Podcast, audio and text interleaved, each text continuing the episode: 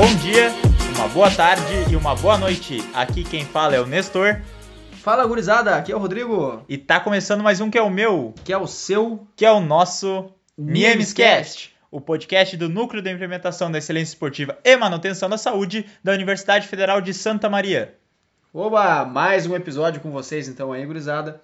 É, estamos eu e o Nestor aqui hoje com uma presença especial, mas isso a gente fala logo logo. Primeiro, vamos trazer erratas da semana passada. O que, que são erratas? Erratas são correções que a gente fala de acordo com o assunto que a gente profere ali, que sai um pouco pela culatra, o assunto não sai tão bem divulgado assim, então a gente vai trazer hoje duas, é, duas pontuações com referência à semana passada. Fala, Nestor. A primeira errata, então, é sobre a Conferência Sul dos Jogos Universitários Brasileiros, que vai acontecer aqui na cidade. A gente tinha comentado na semana passada com vocês que os estados seriam Rio Grande do Sul, o Paraná e Santa Catarina, o que está correto, são esses três estados, mas tem acréscimos de mais dois estados que também vão disputar aqui na cidade, que são Mato Grosso do Sul e São Paulo. Então, aí são cinco estados que fazem parte da Conferência Sul que vão vir os atletas aí para participarem dos Jogos Universitários Brasileiros, os JUBs. E por último, mas não menos importante, naquela minha epígrafe espontânea, né, em meio a tanto conhecimento da, da semana passada, é, eu disse que a frase a simplicidade é o último grau de sofisticação era de Albert Einstein, mas disse errado. Na verdade, a frase é de Leonardo da Vinci. Então, a frase foi dita muito tempo antes aí. E ela já vem seguindo é, a gente eternamente, né? É uma bela frase. Eu gosto muito dessa frase, Nestor. É, isso aí. Então, feita aí as nossas erratas, vamos dar início à nossa entrevista com o convidado de hoje. Convidado de hoje, vocês escutam ele todo o programa, não é eu nem o Rodrigo, então vocês já sabem que é o professor Luiz, que está aqui ó, responsável pelas sempre incisivas palavras da epígrafe da semana. E hoje ele vai estar tá aqui conosco para falar sobre canoagem, já que, como se vocês estavam ligados aí, durante a semana no Jornal do Almoço saiu uma reportagem sobre o nosso projeto em Nova Palma, que a gente tinha comentado com vocês. E então, vocês acabaram viram a reportagem, escutaram a gente falar o que, que era canoagem, ficaram meio confusos, o que, que é caiaque, canoa, remo. Então a gente vai explicar isso aí para vocês, né, Rodrigo? Então vamos começar, né? Na verdade, eu sou o cara errado para explicar isso, né? Porque afinal a gente tem hoje aqui com, com a gente nosso convidado que é o as da canoagem aqui da Santa Maria, né? Um dos caras que, que antigamente aí remou muito pela, pela cidade. Então, professor, se apresenta ali mais uma vez, mas dessa vez falando um pouco mais sobre a tua inserção na canoagem, né? Como é que aconteceu isso tudo, né? E conta pra gente também como se desenvolve a canoagem, né? O que, que é a questão de canoa, a questão de caiaque, o que, que é a peculiaridade de cada parte desse esporte. É um prazer estar mais uma vez conversando com vocês, com os ouvintes. A canoagem é um tema que eu gosto muito de conversar, entrou na minha vida muito cedo. Com 12 anos eu tenho a minha primeira medalha. Antes disso já remava lá no clube comercial, no Parque Náutico. É, quando a minha família até trouxe os primeiros caiaques, esse esporte para a cidade. E o clube comercial começou a implementar um departamento de esportes náuticos, um departamento de canoagem. Lá tudo iniciou, toda a região, todo o esporte náutico dessa região tem origem nesse período. É, eu pontualmente então é, comecei a me envolver mais no esporte é, com, com equipe a partir do ano de 98, 97 e em 99 fui ingressar à seleção gaúcha, seleção brasileira B, é, representando o Brasil em algumas competições é, nacionais e é, internacionais, como um sul-americano, Copa do Mundo. E foi um prazer ter sido uma das primeiras pessoas é, a integrar equipes nacionais e ajudar a difundir o esporte na região. Hoje o esporte tem atletas aqui de Santa Maria que já disputaram Olimpíadas e sem dúvida ter dado as primeiras remadas nesse esporte é uma grande é um grande privilégio, um grande prazer a gente poder lembrar do passado.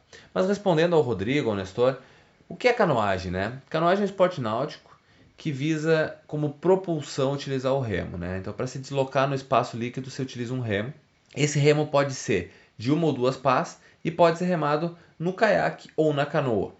O caiaque, resumidamente, é um barco que tu rema sentado e a canoa tu rema ajoelhado. Para dificultar mais um pouquinho, existem águas calmas e águas uh, turbulentas, corredeiras, e outros tipos como mar e outros locais. Mas os principais, as provas olímpicas, são essas duas, em águas calmas e águas turbulentas, águas brancas, como são ditas. Mais ou menos esse é um resumo rápido do que é a canoagem. Ganha quem chegar em primeiro na velocidade, no slalom, que é a corredeira, ganha quem fizer menos tempo, mas cumprindo as, as tarefas que tem no caminho, sem bater nas balizas. É, trazendo um pouco aí do histórico da canoagem, assim como o atletismo, a canoagem ela já está presente na humanidade aí, utilização de caiaques, canoas, desde os egípcios lá em 1800 a.C. Então, a gente pode ver que assim como o atletismo vem acompanhando. Primeiramente a canoagem era utilizada para atravessar rios, córregos, com transportar alimentos de um lado para o outro, e aí com o tempo foi se aperfeiçoando, e aí como própria evolução da humanidade vai surgindo as competições daquilo, e é assim que se deu origem às competições de canoagem. É, Nestor, é, falando um pouquinho, os índios norte-americanos, lá os esquimós, têm uma grande também participação nessa questão evolutiva do esporte, quando utilizavam lá é, ossos de baleias, pele desses, desses animais e madeiras para utilizar e construir as primeiras embarcações nessa região, que era utilizada principalmente com questão de caça, para se deslocar, quebrar o gelo e, e, e, sobreviver nesse, nesse clima bem complicado. Ótima curiosidade trazida aí pelo, pelos meus colegas aqui, realmente bem interessante, né? A gente sabe que todo esporte tem sua origem e às vezes a gente só observa o esporte sendo praticado e nunca pensa né, a evolução ao longo do, do tempo, né, ao longo de toda a história. Então a gente tem aí datado de 1800 a.C., os primeiros as primeiras documentações da canoagem, mas com certeza esse deslocamento feito em águas, né, sobre uma superfície usando remo, com certeza existe aí desde o início do, do homem, né? É realmente muito muito interessante. Bom, então puxando um pouquinho mais para canoagem que o professor Luiz praticava aí, que ele foi atleta da seleção nacional, que era a canoagem de velocidade. Quais são as modalidades que existem então dentro da canoagem de velocidade? Quais são as subdivisões aí? Bem, a canoagem de velocidade, então, é dividida em primeiro em caiaque e canoa, como eu tinha explicado anteriormente, e depois as distâncias e, os, e as provas por sexo. Então, as distâncias que existem são 200 metros, 500 metros e 1000 metros. Existem outras provas maiores, de 5 mil metros, maratonas, coisa e tal, mas em especial são 200, 500 e 1000 metros, e o caiaque e canoa, masculino e feminino. E esses caiaques podem ser barcos para um indivíduo, dois ou quatro, que são respectivamente o K1, K2 e K4, quando for o caiaque, e o C1, C2 e C4, quando for a canoa. E nessas provas, Luiz, é, qual tu gostava mais? Qual tu realmente fazia ali? Tu se, se garantia aí nas provas? Como é que era? Como a canoagem, ainda hoje, mesmo tendo atletas de altíssimo nível mundial, é, não é tão desenvolvida no país, por vezes os atletas acabam competindo em todas as distâncias, tanto provas de 200 metros, 500 como 1000 metros, e também em barcos individuais e barcos de equipe. É, eu poderia dizer que eu gostava mais dos 1000 metros, até por eu ter uma característica da minha largada não ser das melhores. Muitas vezes eu vinha atrás da prova e aquele final da prova era sempre emocionante, subindo, subindo, subindo e o barco buscando posições. Então gostava muito das provas de mil metros e até as distâncias maiores, né? Mas numa distância olímpica, quando eu pensava no meu sonho, era fazer o K1000. Esse, sem dúvida, era um, um sonho que ficou aqui.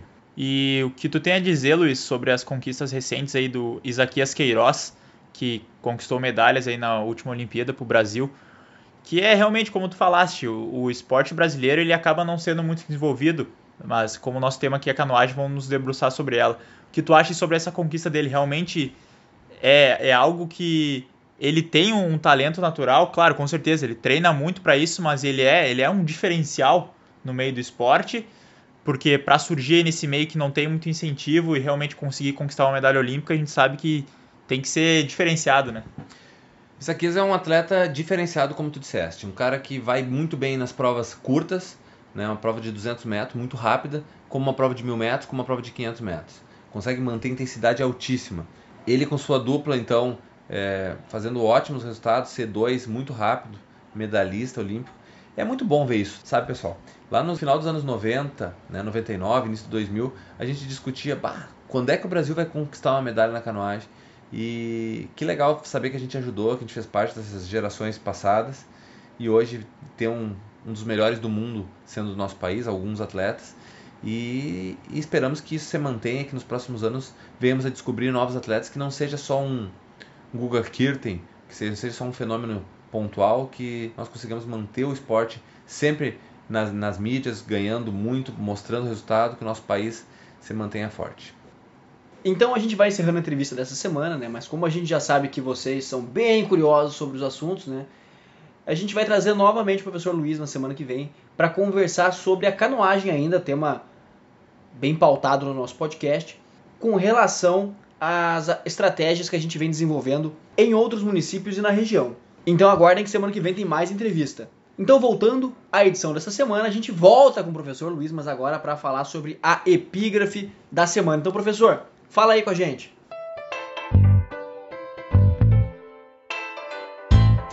Epígrafe do fim de semana. Bem, nessa epígrafe não preciso me apresentar, já vamos direto. Nessa semana, a frase não é nada mais nada menos do que Leonel Brizola. Uma baita frase. A educação é o único caminho para emancipar o homem. Desenvolvimento sem educação é criação de riqueza apenas para alguns privilegiados. E é isso. Muito obrigado e até a semana que vem. Agora o professor Luiz aí deixou esse recado para vocês, essa frase. Reflitam então no final de semana, aproveitem para pensar.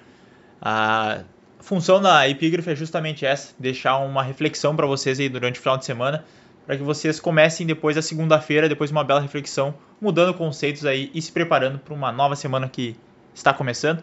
Então a gente vai ficando por aqui, lembrando que semana que vem novamente iremos falar de canoagem com o professor Luiz.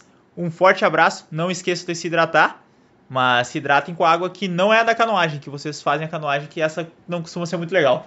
Procurem sempre uma água filtrada, uma água de boa qualidade para beberem. Exatamente, é sempre importante também cuidar da alimentação e da exposição ao sol. É o meu conselho para vocês. Então valeu, pessoal. Isso aí. Forte abraço e até semana que vem. Valeu!